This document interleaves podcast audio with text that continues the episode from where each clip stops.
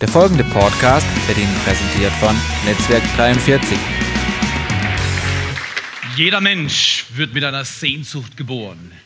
Das intensivste Menschen ist nicht seine Kraft. Das intensivste des Menschen ist nicht sein Gehirn. Das intensivste, das kostbarste des Menschen ist seine Sehnsucht, sein innerer Antrieb, die Leidenschaft, die Fähigkeit, was zu verfolgen, was zu suchen, das Bewusstsein, ich habe nicht, was ich brauche, aber ich suche es und die Hoffnung, ich werde es finden. Zeige mir einen Mensch, der seine Hoffnung innen drin, oh, ich kann dir äußerlich viel erzählen, oh, mir geht's gut, wunderbar, das kann ich, ich kann das, je älter man wird, umso besser kann man erklären, was man nicht hat und nicht ist. Komischerweise, Menschen spüren, ob eine Diskrepanz ist zwischen dem, was sie vorgeben und dem, was sie sind. Man kann es nur lose orten, aber der Geist des Menschen spürt Realität. In jedem Menschen wohnt eine tiefe Sehnsucht. Wird die gebrochen, zeige ich dir einen Menschen, der unglücklich ist und wenn er Milliardär geworden ist. Ist diese Sehnsucht lebendig und du zeigst mir den ärmsten Mensch dieser Welt, ist er doch reicher als alle Reichen. Weil das, worum es wirklich geht auf dieser Erde, ist nicht Wohlstand, ist nicht Bildung, ist nicht Einfluss oder Prestige. Das, worum es wirklich geht auf dieser Erde, ist ein Herz, das voller Sehnsucht hin ausgerichtet ist zum Schöpfer Himmels und der Erde. Dieser Schöpfer offenbart sich als Vater Gott. Jetzt das kann in der Serie Die perfekte Familie, ist das nicht provokant? Schau dir mal das Bild an. Wow, Theo, du hast das falsche Bild gesucht. Das ist doch Spießertum. Also das gab es in den 50er und 60er Jahren. Genau, da kommt das Bild her. Aber schau mal hier. Ist es nicht so, dass in einer Welt, die immer vielseitiger und, darf ich das sagen, unverstehbarer wird. Werte immer mehr sich wenden, drehen. In der Nacht, während du schläfst, ändert sich was. Du wachst morgens auf und liest eine Zeitung und du bist vor neuen Tatsachen. Wir leben in einer unglaublich dynamisierten Zeit. Und ich würde meinen, es überfordert unsere Beziehung. Und deswegen, jeder Mensch hat eine Sehnsucht. Wir formulieren es vielleicht anders, aber die Sehnsucht ist nach einer perfekten Familie. Kinder glauben das noch. Wenn die klein sind, guck mal, dieses wunderbare kleine Menschlein, das da Gabriela heißt sie, glaube ich, bin jetzt indiskret, aber ich habe gerade ihren Namen gelernt, deswegen muss ich jetzt angeben und euch sagen, ich habe ihn gelernt.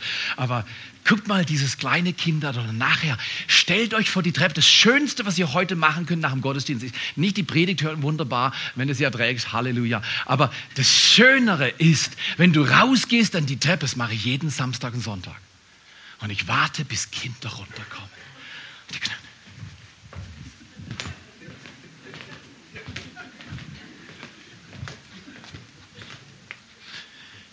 Das sucht die Welt.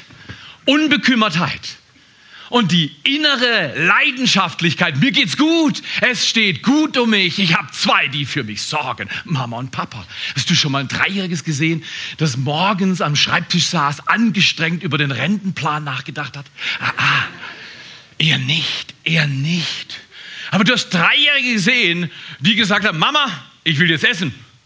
Und die haben sich nicht gefragt, die Dreijährigen oder Zweijährigen oder Zehnjährigen, ob Mama gut geschlafen hat, ob Papa Schmerzen gehabt hat, mit denen er die ganze Nacht sich rumgeplagt hat. Morgens heißt es, bring das Frühstück auf den Tisch. Kinder können erfrischend unbekümmert sein, aber wir sind nicht das Haus, in dem man süßen Träumen hinterherhinkt. Kinder können unglaublich egoistisch sein alle, die Eltern sind, wollen jetzt unauffällig nicken und vorschauen, ob die Kinder in der Umgebung sind. So ist das. Guck mal hier, die Sehnsucht nach perfekter Familie ist nicht falsch. Ich glaube, sie kommt von Gott. Gott, Gott ist, wir würden Gott nicht perfekt nennen, obwohl er perfekt ist. Gott ist heilig. Je älter ich werde, umso kostbarer ist der Begriff Heiligkeit. Früher habe ich immer Angst gehabt vor Heiligkeit, weil ich intuitiv wusste, ich bin alles andere als heilig, perfekt, heil. Und er ist es und er weiß genau, was ich bin. Kennt, das jemand? Ja, Gott, ja, es tut mir leid. Gott sagt, schau auf, mein Kind.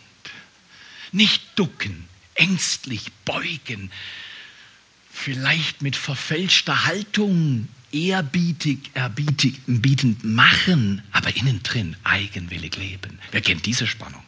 Nach außen tue ich, als wenn alles cool ist, aber innen drin rumort es in mir ganz kräftig. Können solche Individuen, können solche Menschen heile Familie leben, perfekte Beziehungen? Theo, hör auf, das ist doch gar nicht möglich. Jemand kam mal zu mir und sagte, Mensch, meine Kinder sind fantastisch. Die können sich ganz leicht entschuldigen. Dann höre ich einen anderen, der sagt, ja, ja, das ist eine kurze Phase im Leben. Warum ist es so, dass man sagt, dass Erwachsene sich oftmals nicht leicht entschuldigen können? Wie kommt es, dass Erwachsene manchmal und Erwachsensein für viele Kinder und Jugendlichen als erwachsen heißt, ihre Freude verloren zu haben? Realistisch zu sein. Welchen Erwachsenen hast du unlängst im Schnee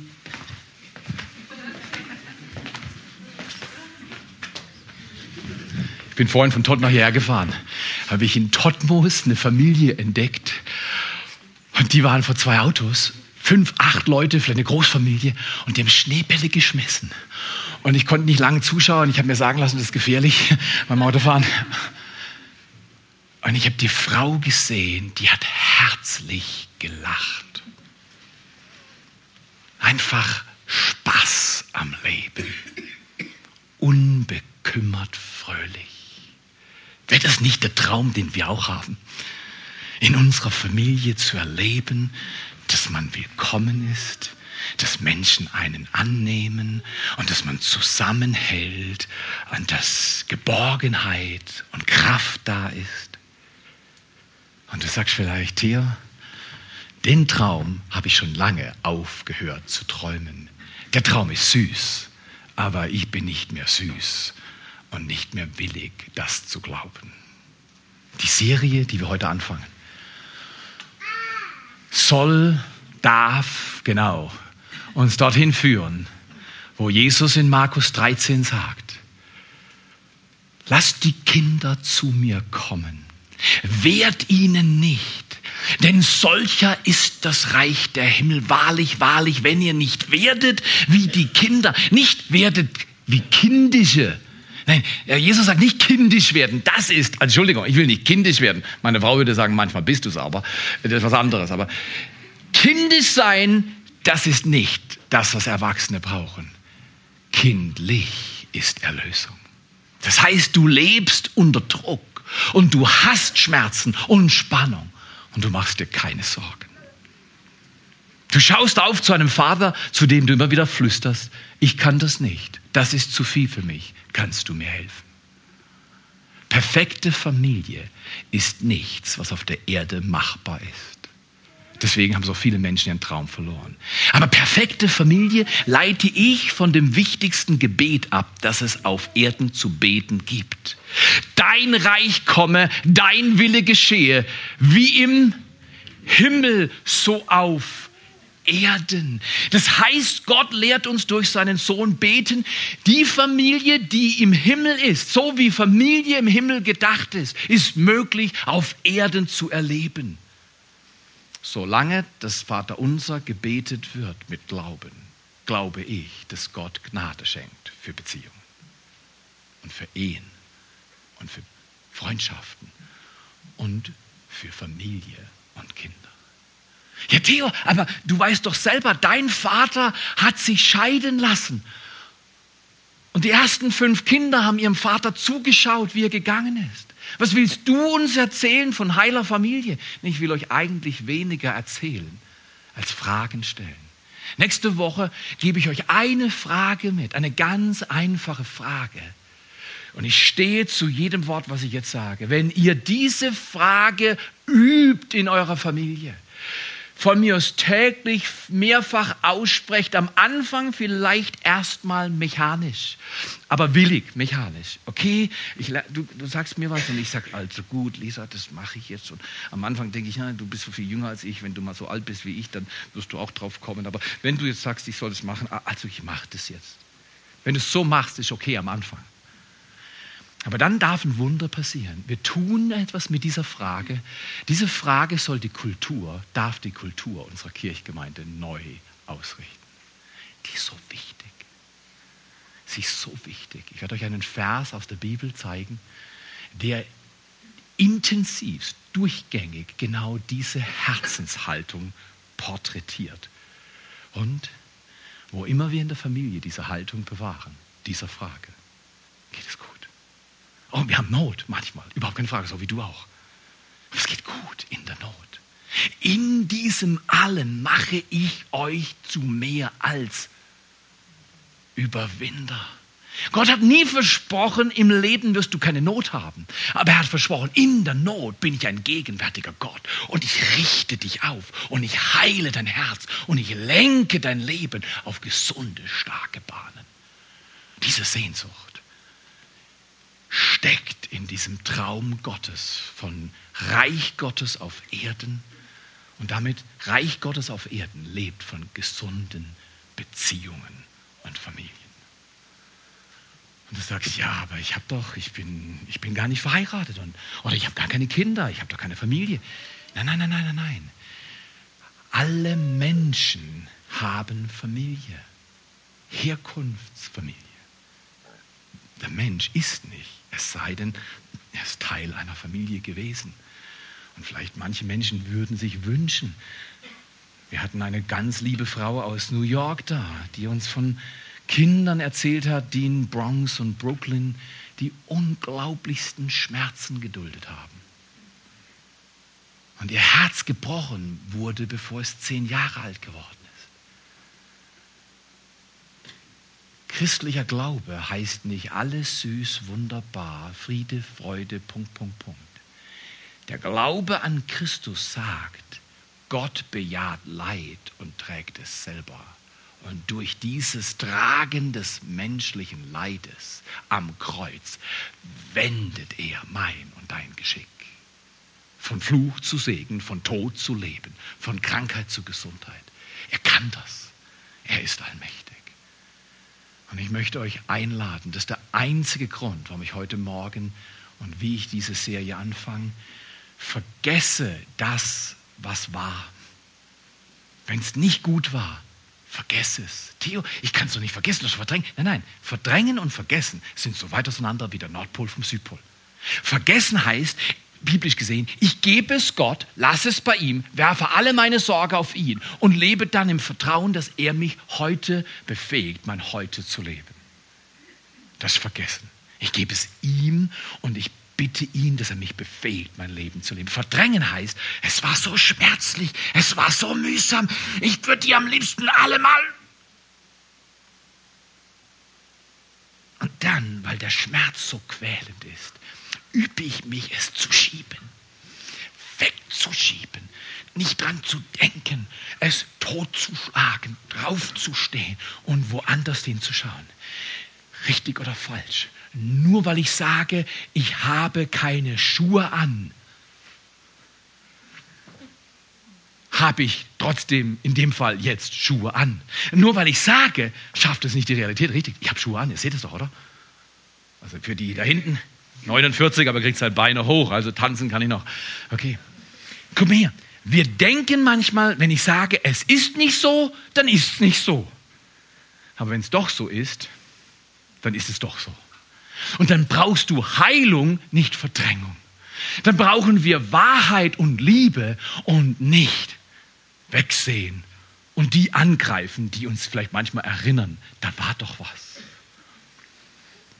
Die perfekte Familie ist auf Erden oftmals, was diese vier Worte im Untertitel sagen, alles andere als ideal. So fängt es an. Gott kommt immer in den Hier- und Jetzt-Zustand und er holt mich ab und sagt, Theo, du bist ein ganz schöner wunderbarer, das ist schon was anderes erwartet, genau. Er sagt, du bist ein ganz schöner, wunderbarer Mensch.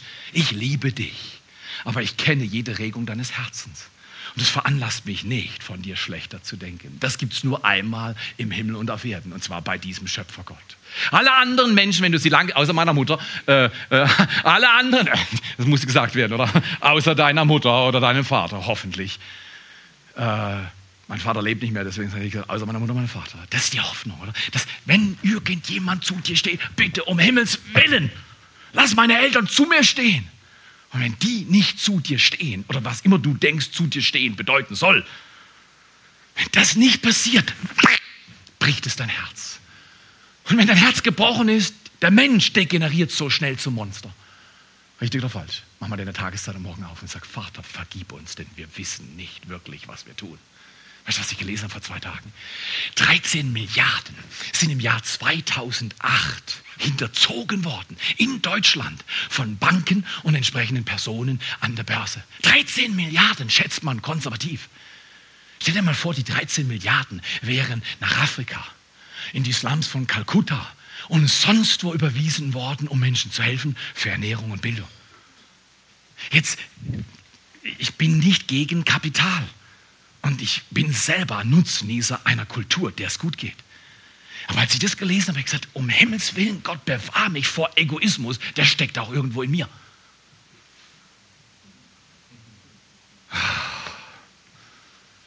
Du, ich sage dir ganz ehrlich, wenn es mir gut geht, geht es mir ehrlich gut. Und dann bin ich erstmal zufrieden. Mir geht es ja gut. Ich muss immer wieder an die Kinder denken, die ich in Mosambik gesehen habe. Ich muss das bewusst tun und sage, ich habe in Augen geschaut, die wissen nicht mal, was Nahrung ist. Die essen einen Brei, den wir nicht mal anschauen würden und die sind dankbar für einen Brei einmal am Tag. Das ist nicht perfektes Afrika, das ist nicht perfektes Kalkutta, das ist nicht perfektes. Ich habe heute Morgen schon wieder irgendwo im Radio gehört, dass eine, eine ich nur im Vorbeigehen, deswegen kann ich dir nicht die Details sagen, wieder Vergewaltigungen in einem Land, das schon Schlagzeilen gemacht hat. Was willst du einer Frau sagen, die mehrfach vergewaltigt wurde? Was, was will ich ihr sagen, wenn ich Mann bin und sie wurde von Männern vergewaltigt? Ich will nur mein Haupt senken und sagen, vergib, Vater, und lehr mich ein Leben zu führen, das nicht im Widerspruch zu deiner Ordnung ist. Ich kann es nicht ungeschehen machen, richtig? Was sollen wir den Frauen sagen, die Jahr ein, Jahr aus versklavt werden in Prostitution, bevor sie volljährig sind? Und Männer aus dem Westen gehen in den Osten und befriedigen sich selbst. Ich weiß, es ist kein schönes Thema für einen Sonntagmorgen. Um ihre Lust zu befriedigen, und ich richte niemand, weil wie heißt, wenn du stehst, sehe zu, dass du nicht fällst. Das ist keine Richtkultur. Es bricht mein Herz. Ich habe Frauen zugehört und Männern, die missbraucht wurden, die haben mir unter Tränen ihr Leid erklärt und gesagt, ich krieg's nicht mehr los. Wenn ich denen von perfekter Familie erzähle, schlagen sie mir ins Gesicht und mit Recht, weil sie erleben was anderes. Und schaut mal hier, an dieser Spannung wollen wir als Kirchgemeinde leben lernen. Wir wollen nicht in so eine kleine Enklave, oh Halleluja, alles heilig, wunderbar. Nummer eins, es ist nicht alles wunderbar. Nummer zwei, die Welt ist groß und weit und sie schreit vor Schmerz. Ja, was, was soll man dann machen? Anfangen bei alles andere als ideal. Ein Mann, ein bekannter Philosoph und Schreiber, ein Präger, der die Aufklärung mit gestaltet hat. Nicht, dass ich seine Mentalität unterstütze, aber mit diesem Satz hat er was auf den Nenner gebracht. Das sollten wir uns reinziehen. Es hört sich an, als wenn es aus der Brigitte von vorletzter Woche oder aus dem Stern von äh, vor drei Monaten kommt oder im Fokus oder was kann man sonst noch alles lesen.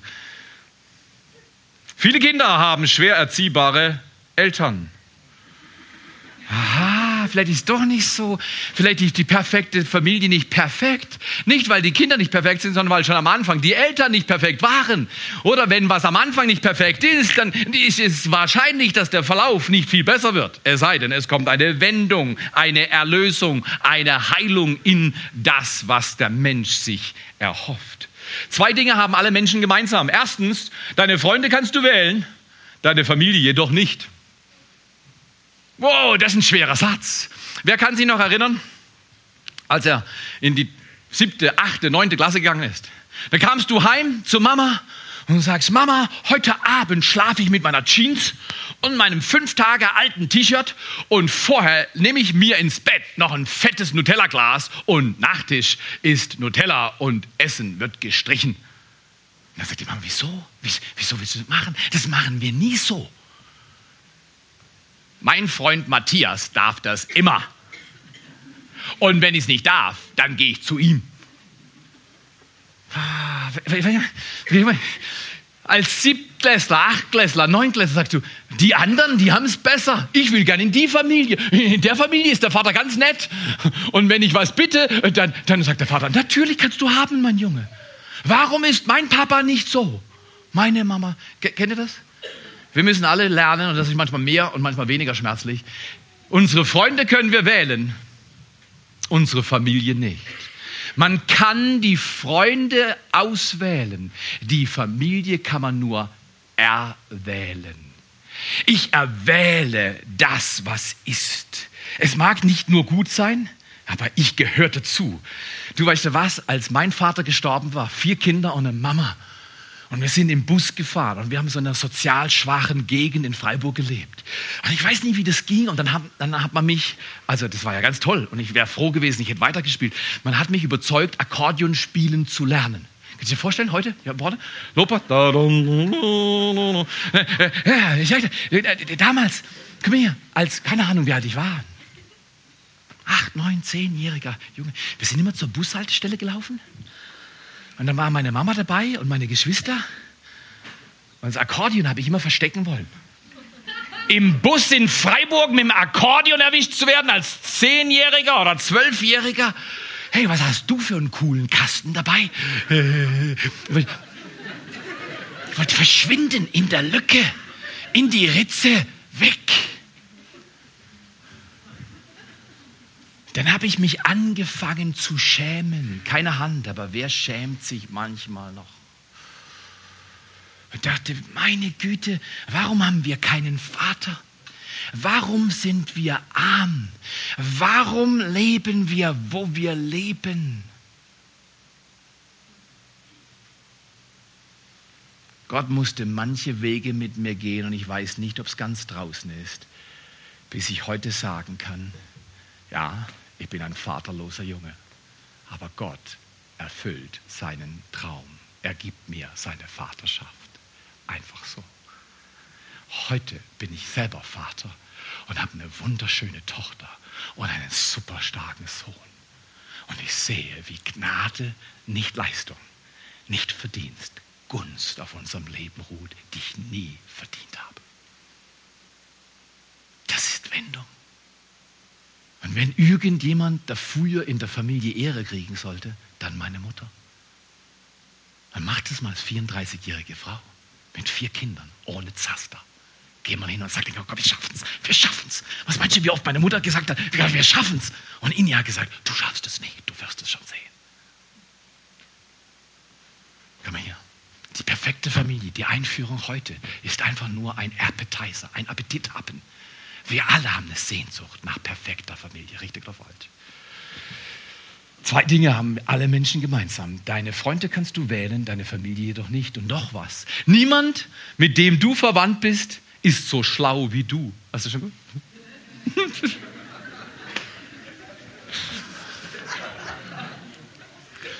Meine Frau hat eine grandios große Familie und ich spreche lieber über die Familie meiner Frau als über meine Familie, weil es viel einfacher oder so. Aber komm her, wir waren 1993 auf einer Familienfeier, beim kanadischen Family Reunion. Ne? Also Familienfeier, eine Einigung der Familie. Und da waren ungefähr 200 Leute in der Familie. So viel kriegen wir gar nicht zusammen. Wenn ich alle Leute fünfmal zählen würde, hätten wir nicht so viel in der Familie. Bei uns ist irgendwie viel ausgestorben im Krieg. Da war ich auf der Familienfeier. Und da gucke ich so, weißt du, so mit, keine Ahnung, wie alt war ich da? 30? Und denke, hey, der trinkt zu viel Alkohol. Wenn die Mama nicht ständig so keifen würden, wären ihre Kinder nicht so kratzbürstig. Shoot nochmal, hat der eine schöne Kiste Wie kriegt der so viel Geld so jung, dass er sich so eine Kiste hinstellen kann? Der muss mit Sicherheit geizig sein. Darüber sprichst du nicht. Das schreibst du nicht in die Bildzeitung. Für mich trifft der Satz zu.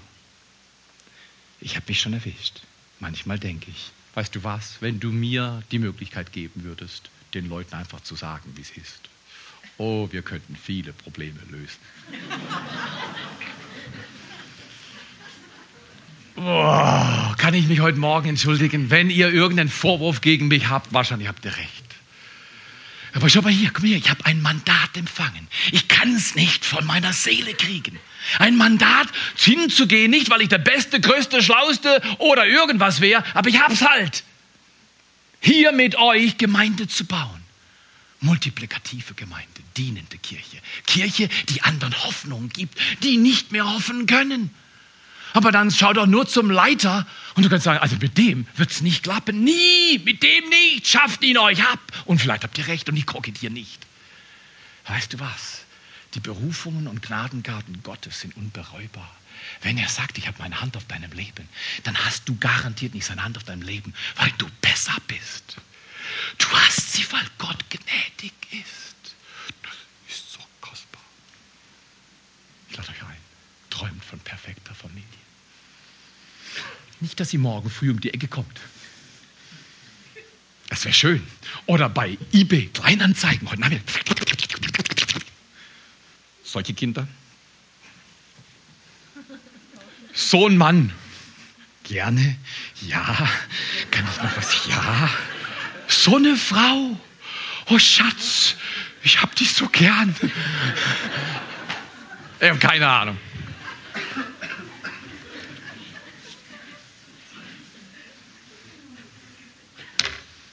Alles andere als ideal. Oder perfekte Familie. Was ist es, Theo? Make up your mind. Überleg dir mal, was du willst.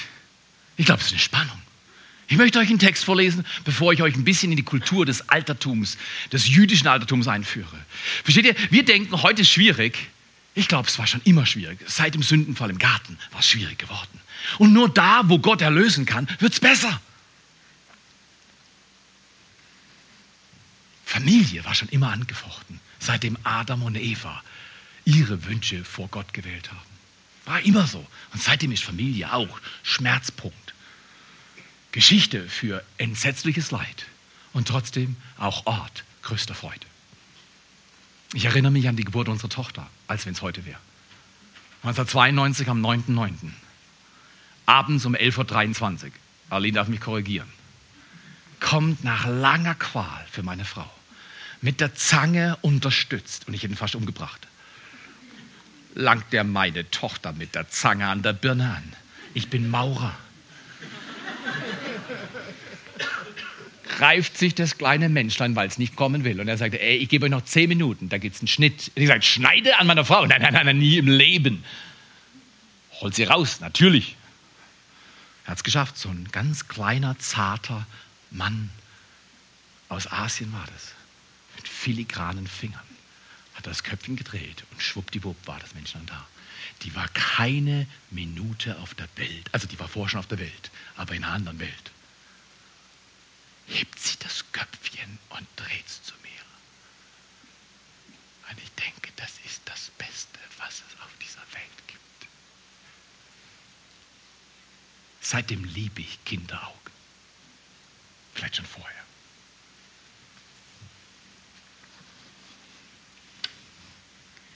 Im Altertum war es so, Kinder wurden oft nicht benannt, weil man dachte, die verrecken eh.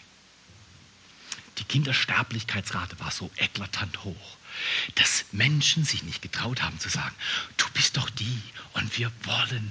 Und der Schmerz war vielleicht, wenn du schon zwei, drei Kinder verloren hast, dass du sagst, jetzt warte ich erst mal, bis es überlebt. Wisst ihr, dass Frauen nur wenig mehr Wert hatten als Tiere? Ist euch das bewusst?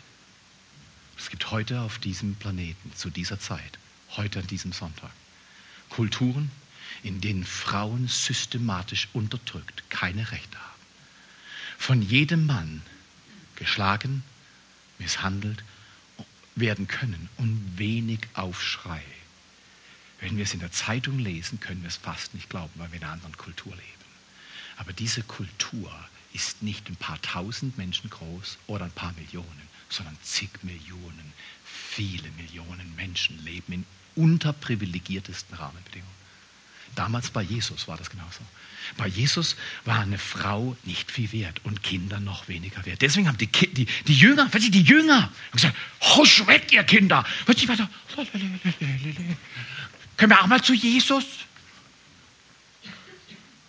Zu Jesus? Ihr Zwergen? Raus! Jesus hört das. Er schaut ihn an zum Beispiel. Und ich bin mir sicher, Petrus war schockiert. Der dachte, der kriegt jetzt gleich einen Schulterklopf. Hey, toll, Petrus, die kleinen, oh, die kleinen Seicher, schick sie fort. Hey, Kinder, oh, die ganzen Kinder zu sich. Die sind um ihn herum, die finden ihn toll. Die ganzen Erwachsenen sind schockiert. Lasset die Kinder zu mir kommen. Jesus liebt Menschen. Aber in der damaligen Kultur waren Frauen Kinder verachtet. Das lief so. Der Vater gedacht, na, in den nächsten Jahren wird mein Sohn heiratsfähig. Er war vielleicht zwölf. Dann hat er sich im Ort den ausgesucht, der am meisten Kühe und Kamele hatte. Hat vorher seine eigenen Schafe, Kühe und Kamele nochmal gezählt. Allen Mut zusammengenommen und gesagt, du, ich glaube, wir passen zusammen. Also deine Kamele und meine Kamele passen zusammen. Ich habe da so einen Jüngling. Ich weiß nicht, ob die sich mögen, aber wenn du fünf Kamele auf ihr Leben legst, kann sie meinen Sohn heiraten. Der hat die nicht gefragt, ich habe meinen Sohn nicht gefragt. Der Deal wurde geschlossen und Ehe bestimmt.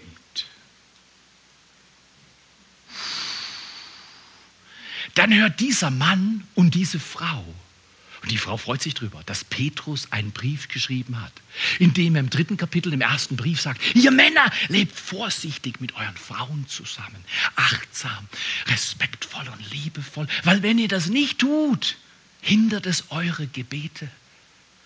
Und die Frau hört es und sagt, ja, Petrus schreibt nochmal. Und der Mann sagt, um Himmels willen, ich soll mit ihr vorsichtig, respektvoll, achtend umgehen.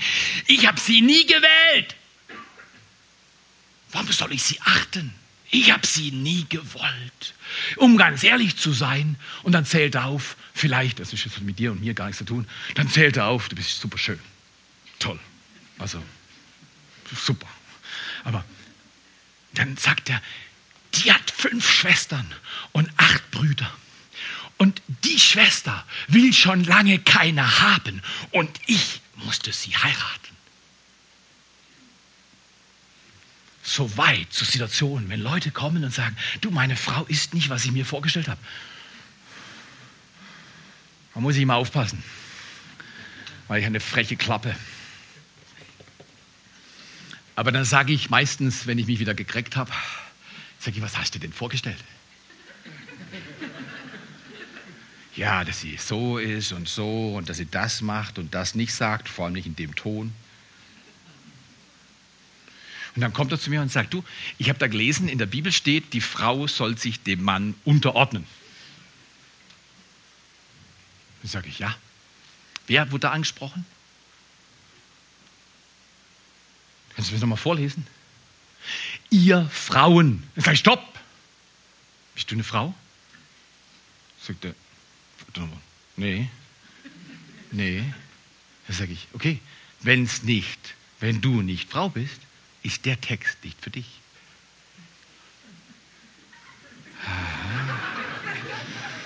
Oh.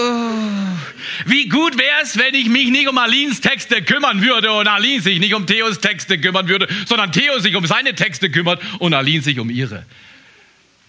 Macht das Sinn? Ich habe ihm gesagt, weißt du was? Ich habe herausgefunden in 25 Jahren, dass ich weder Brad Pitt bin, noch meine Frau Angelina Jolie. Äh, also das erste tut mir mehr weh, weil meine Frau sieht gut aus, aber ich bin nicht Brad Pitt, aber wir sind gleich alt.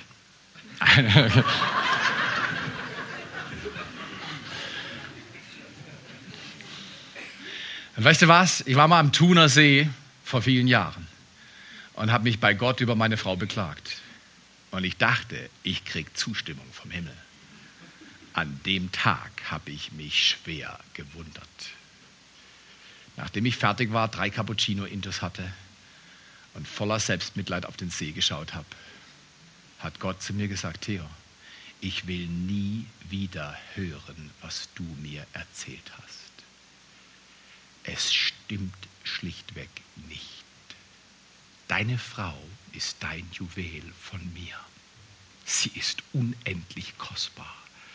Ich habe dir einen Auftrag gegeben. Liebe sie wie Christus die Gemeinde. Dieser Ort ist heilig für mich seit 13 Jahren. Immer wieder fahre ich an den Ort zurück, trinke Cappuccino und danke Gott, dass er mich bewahrt hat vor der größten Dummheit meines Lebens. Perfekte Familie? Not here on this earth. Yet. Noch nicht auf dieser Erde. Jetzt. Aber kommend. Ganz groß im Kommen. Familie ist möglich. Ja, aber ich habe das erlebt und jenes erlebt. Und mein Mann ist da weggelaufen und ich bin dort. Guck mal hier, ich rede nicht von irgendwelchen Spießerregeln. Das Altertum hat sie nicht erfüllt und die heutige Zeit erfüllt sie auch nicht. Wisst ihr was? Ich möchte euch Hunger machen, eure Sehnsucht schüren, dass wir alle zu Gott gehen und die Juwelen entdecken, die wir haben, unsere Kinder und Menschen und Freunde und unsere Kirchgemeinde. Wir haben so eine tolle Kirchgemeinde. Die habe ich nie im Leben jemals verdient. Lade euch ein. Lest mit mir diesen Text. Er ist erstaunlich. Epheser 5, Vers 33 bis 6, Vers 4. Der Text wird die Wochen uns in einer oder anderen Weise beschäftigen. Wenn du magst, dass du ihn lesen. Er ist grandios. Er galt damals als futuristisch, unglaublich machtvoll. Er ist progressiv und er ist heilsam. Da legt Gott durch Paulus nieder, wie er sich wünscht, dass wie ideale Familie geschieht. Und dann sind wir schon fast am Ende. Heute kommt der Text zum Schluss, hoffst du, oder?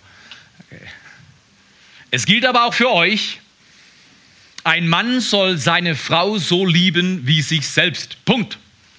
Für alle Männer ist hier Stopp. Momentan. stopp, einfach Stopp.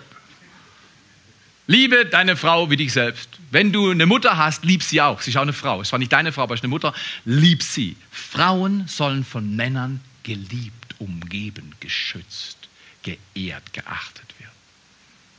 Was ein Riesenjob für uns Männer. Ich bin nicht dazu in der Lage, das perfekt zu machen, richtig?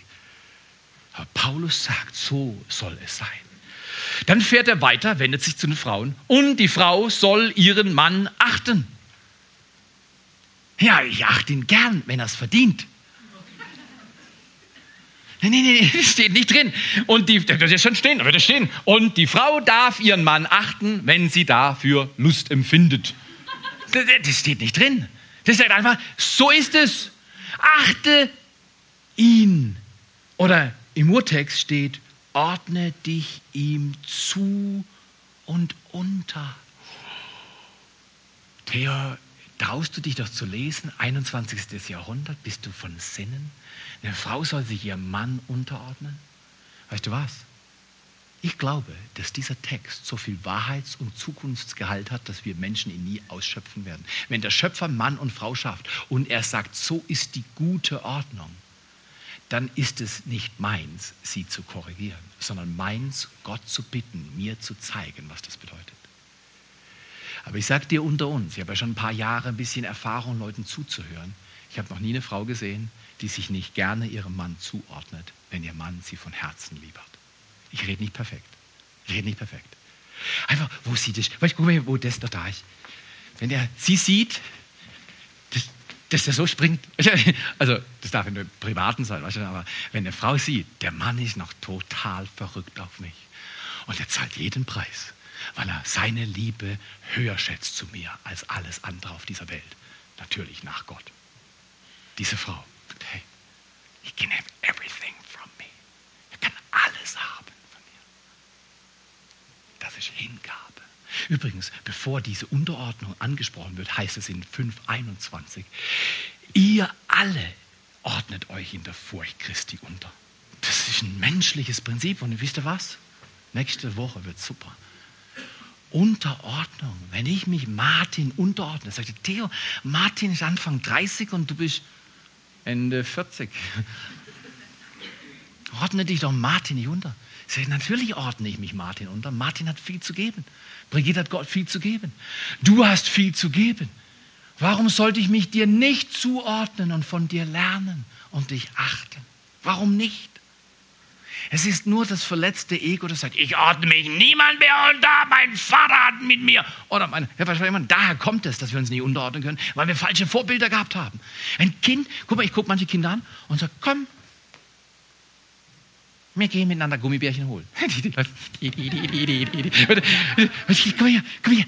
Gott verspricht uns Leben, nicht Gummibärchen, wie ich, verstehst und, und, und, und wir sagen, nee, ich will mich nicht zuordnen. Er gibt uns alles wenn wir uns ihm anvertrauen.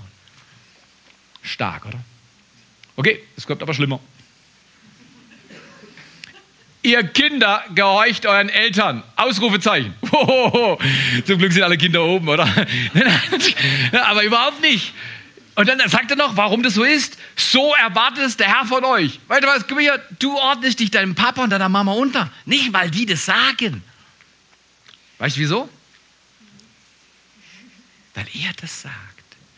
Und wenn du mal eine Frage hast und sagst, ey, also momentan fällt mir das nicht so leicht, also wie es mir gerne fallen sollte, es fällt eigentlich immer schräg, dann sprech doch mit ihm, bevor du mit ihnen sprichst. Puh, ist das ein Konzept.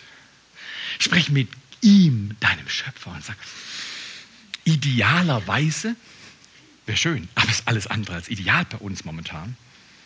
Erzähl ihm das, dann hört er dir garantiert zu. Und dann sagt der Schätzle, macht nichts, lest nochmal Epheser 6. der ändert seine Meinung nicht. Das heißt, Gott kann sich nicht wenden wie Schatten, die durch die Sonne produziert werden. Er ist im Zenit. Und dann gehst du zu deiner Mama und sagst, Mama, also die haben eh kein Problem damit. Guck sie mal an. Also, ich sage das, glaube ich, fast perfekt. Aber du gehst zu deiner Mama und sagst, Mama, ich will zwar nicht, aber ich tue es trotzdem. Wenn die Mama schlau ist, sagt sie, das ist akzeptiert. Ich schätze dich sehr. Du gehst zu deinem Papa und sagst, Papa, das und das verstehe ich überhaupt nicht. Und was sträubt sich in mir? Aber ich nehme die Sträubung, ich streichel sie ein bisschen, bis sie runterkommt. Und dann tue ich, was du sagst. Es ist ja nicht so, dass er sagt, spring aus dem Fenster im zehnten Stock. Das sagt er nicht. Ja. Also das muss man auch nicht tun. Entschuldigung. Guck mal hier, die große Gefahr, die große Angst von uns Menschen ist Kadavergehorsam. Wisst ihr, was ich meine? Zerbrechen, den Geist eines Menschen brechen. Davor haben wir Angst, vollkommen zu Recht. Das ist keinem Menschen erlaubt. Gehorsam wird freiwillig gegeben, sonst ist kein Gehorsam. Das heißt, wenn meine Mama, und die ist heute hier, wunderbar, oder? Wenn meine Mama sagt, du, würdest du mich heute Nachmittag noch nach Freiburg fahren? Oder morgen früh oder morgen Abend oder wann auch immer? Dann sage ich, du, das mache ich. Aha. Ich habe immer wieder Leute gehört, die sagen, das soll sie doch selber machen. Daran krankt unsere Gesellschaft. Mach's doch selber. Können Sie mir gerade helfen? Mach's doch selber. Wenn alle zu viel selber machen, zerstört der Zusammenhalt. Wird der Zusammenhalt zerstört. deswegen, die Frage vom nächsten Wochenende, die ist mehr als 100.000 Euro wert. Jetzt lege ich es aber hoch an, oder? Weißt du wieso? Weil sie die ganze Kultur einer Familie verändern kann. Wenn du diese Frage hörst, sie verinnerlichst und sie übst, und zwar jedes Mitglied in der Familie.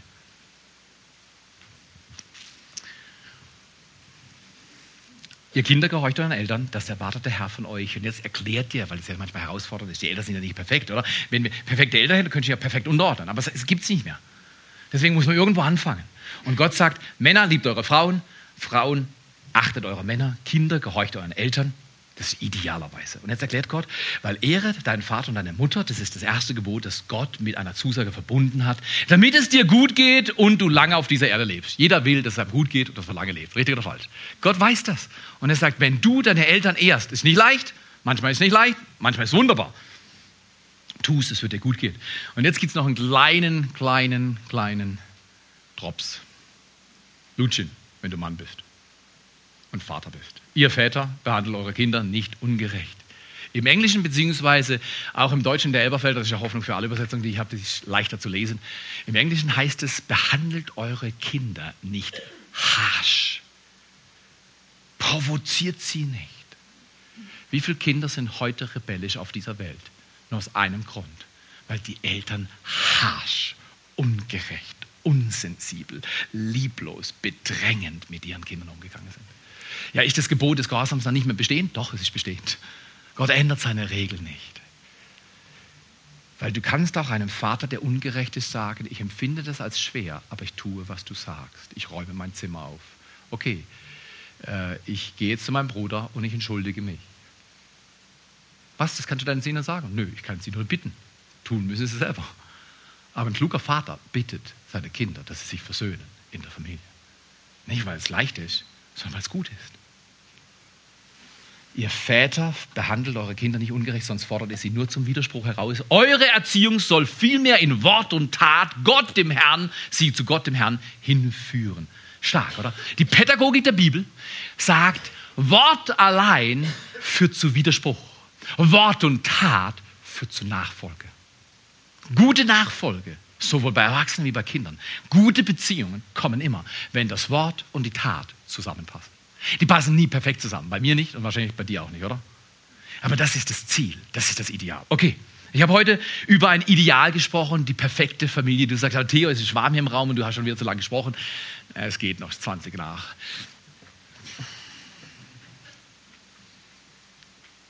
Die perfekte Familie. Wir ersehnen sie. Wir wünschen sie, aber wir haben Schmerzliches erlebt. Und Gott sagt, nicht, dass ich das nicht verstehen würde, aber ich ändere meinen Plan nicht, sondern ich trage euch hin zu meinem Wort. Ich erlöse, ich heile, ich helfe. Wir laufen kleine Schritte. Manchmal läuft man in der Familie nur so und manchmal wieder so und dann wieder so und dann wieder. Kennt ihr das? Aber dauerhaft geht es so. Geht es vorwärts und wird aufrechter. Und das ist grandios. Einen Satz, von dem halte ich sehr viel. Hilft uns in dieser Spannung zu leben. Zwischen dem Ideal und der Realität ist eine Spannung. Löse sie nicht auf. Lerne sie zu tragen. Zwischen dem Ideal, auch dem Ideal Gottes für Familie, und der Realität der Familie Ehemann zum Beispiel, ist eine Spannung. Löse sie nicht auf. Lerne sie zu tragen. Wenn dich jemand subideal behandelt, verhalte dich ideal zurück. Diese Möglichkeit haben wir. Ist nicht leicht, ist nicht üblich, aber diese Möglichkeit haben wir. Zum Abschluss, bevor wir die Band einladen. Die Hand, die die Wiege bewegt, bewegt die Welt. Die Hand, die die Wiege bewegt, bewegt die Welt. Wenn du in die Wiege so hineingeschaut hast, oh, du bist so schön, du bist so schön.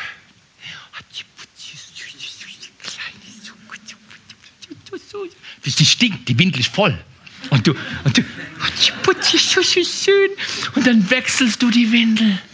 Oder keine Ahnung, trägst den Schulranzen deinem Sohn, Tochter hoch aufs Zimmer, setzt dich neben sie und er sagt, ich mach die Hausaufgaben nicht. Und du sagst, das ist okay, ich sitze neben dir die ganze Zeit, während du sie nicht machst. Weißt du was, vielleicht muss es so anfangen. Nicht? Wenn du sie nicht in fünf Minuten anfängst, dann kannst du dir heute Nacht ein anderes Gehäuse suchen. Na, das ist keine Pädagogik aus der Bibel, oder? Komm her, lern die Spannung zu tragen. Die Hand, die die Wiege bewegt, bewegt die Welt. Wenn die Wiege voller Geschrei ist, muss man sich nicht wundern, wenn die Teenager irgendwann mal zurückrufen. Gott erlöst diese Welt. Das heißt nicht, dass es leicht ist und schnell geht, aber er tut es. Am Ende gewinnt Gott. Die Bibel ist deutlich. Und ich möchte heute schließen mit der Überlegung, sehn dich nach perfekter Familie. Streck dich aus. Sage, es ist ideal noch nicht, aber ich strecke mich nach dem Idealen aus. Ich hoffe, ich glaube, ich erahne, wie herrlich es wird im Himmel. Und ich schaffe heute schon, dass es auf der Erde schöner wird. Vater, wir danken dir für diesen wunderbaren Sonntag mit diesen vorsommerlichen Temperaturen und dieser weißen Hüllung. Es ist nicht ideal im März, aber es ist real. Lehr uns, diese Spannung zu tragen, nicht aufzulösen. Vater, an diesem Tag, danke für deine Gnade. Danke für Familien hier. Danke für Menschen. Danke für die Herkunftsfamilien. Danke für die Situation, wo Trennung, Scheidung, wo Schmerz und Worte gefallen sind.